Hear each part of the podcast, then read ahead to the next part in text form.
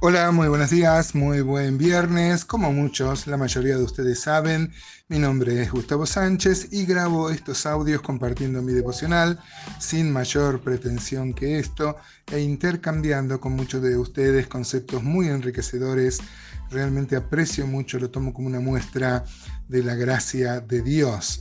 Eh, no quiero generar demasiada expectativa, pero mm, el párrafo que tenemos hoy por delante nos habla de la maravilla, de la unión del pueblo judío y el pueblo gentil, eh, pero no basta eh, o no se agota en el tema de que somos un pueblo, por supuesto, este, dice primera Pedro, 2.9, que somos pueblo, nación santa, real sacerdocio, no somos un nuevo pueblo, somos el pueblo de Dios.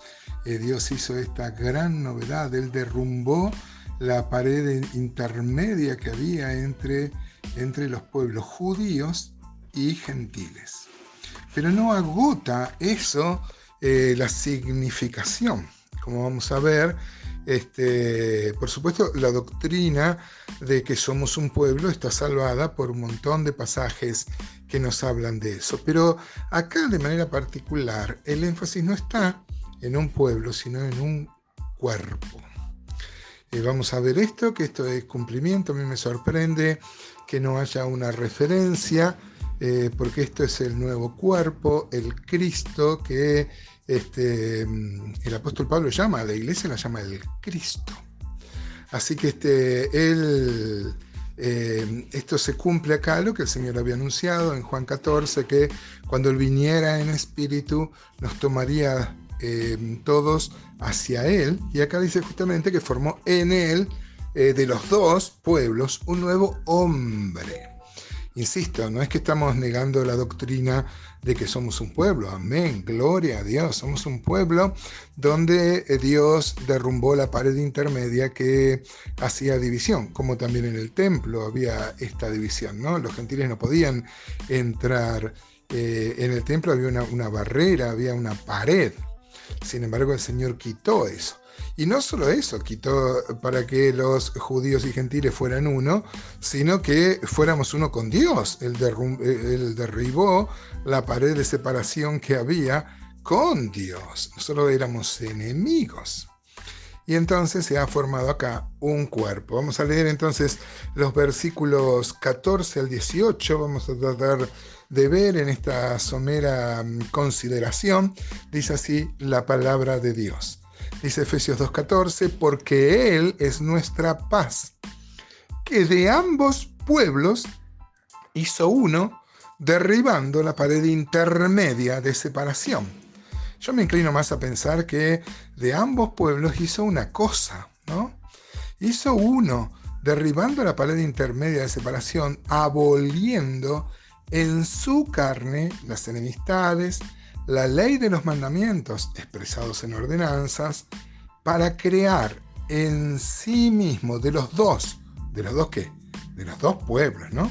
Tendría que decir para crear en sí mismo de los dos pueblos un solo y nuevo pueblo haciendo la paz. Pero no es lo que dice el pasaje. Noten, dice aboliendo en su carne las enemistades, la ley de los mandamientos expresados en ordenanzas para crear en sí mismo de los dos, de los dos pueblos, pero un solo y nuevo hombre, haciendo la paz.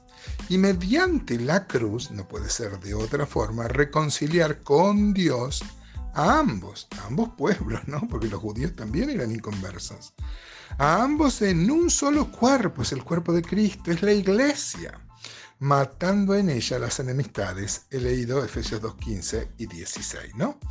Eh, Efesios 2.17 dice, y vino y anunció las buenas nuevas de paz a vosotros que estabais lejos y a los que estaban cerca, o sea, a vosotros que estabais lejos, los gentiles, y a, los que estaban cerca, los judíos, a pesar de estar tan cerca, este, eran enemigos de Dios, como son todos los que no están en Cristo.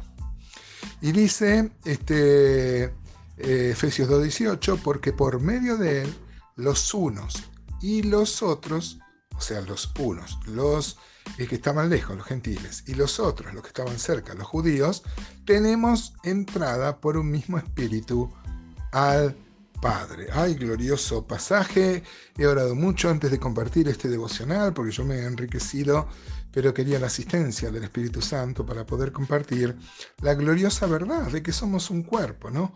Un cuerpo en Cristo, donde Él es la cabeza y nosotros somos el cuerpo. El apóstol Pablo dice en esta misma carta a los Efesios que somos miembros de su carne, de su sangre y de sus huesos. Y esto, hermanos, no es una metáfora. Yo he escuchado, amados, amados hermanos, a quienes, eh, como voy a, en ninguna manera voy a criticar en, en absoluto, pero muchos dicen que Pablo toma la metáfora del cuerpo para hablar de la iglesia.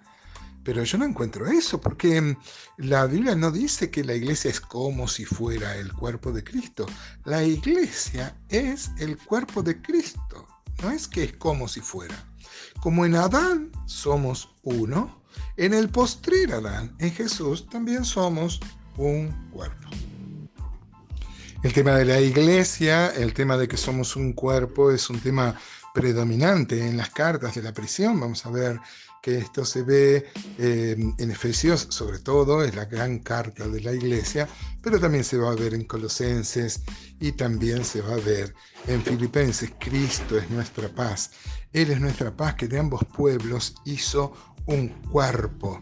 Somos el cuerpo. Y dice Romanos 12:5, no que somos miembros los unos y los otros, somos miembros los unos de los otros.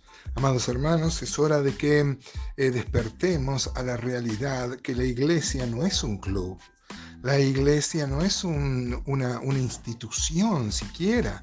La iglesia es un organismo. La iglesia no es una organización. Debe tener organización, bueno, pero no es una organización, es el cuerpo de Cristo. Él es la cabeza, es lo que dice Efesios 2, que de ambos pueblos hizo un cuerpo. Un cuerpo donde Él es la cabeza y nosotros somos su cuerpo. Hay un hermoso hermano, el hermano Jorge Pluis, él siempre dice, la iglesia está siempre segura, porque la iglesia puede estar sumergida, puede estar que, con amenaza de ahogarse, pero la cabeza está en el cielo. Y eso eh, va a impedir que la iglesia sea destruida. Él es la paz, él es el príncipe de paz, Él es el que ha hecho la paz, es el pacificador y nos ha nombrado a nosotros ser pacificadores, ¿no? Acá es interesante cómo dice en el versículo 17 que vino y anunció las buenas nuevas de paz a vosotros que estabais lejos y a los gentiles y a los que estaban cerca. No es que vino Él, ¿No es cierto? Bueno, él también anunció en su ministerio terrenal, pero él capacitó a mensajeros, a apóstoles que nos anunciaron esto. Así que esto también es muy interesante, hermanos. Acá queda muy claro que la función de la iglesia es Dios mismo obrando. No es que mm, Él nos ayuda y nosotros hacemos la obra. Él hace la obra con nosotros, usándonos a nosotros. Qué privilegio, ¿no? Ojalá podamos despertar a esta realidad para vivir más cerca de Él una relación más íntima.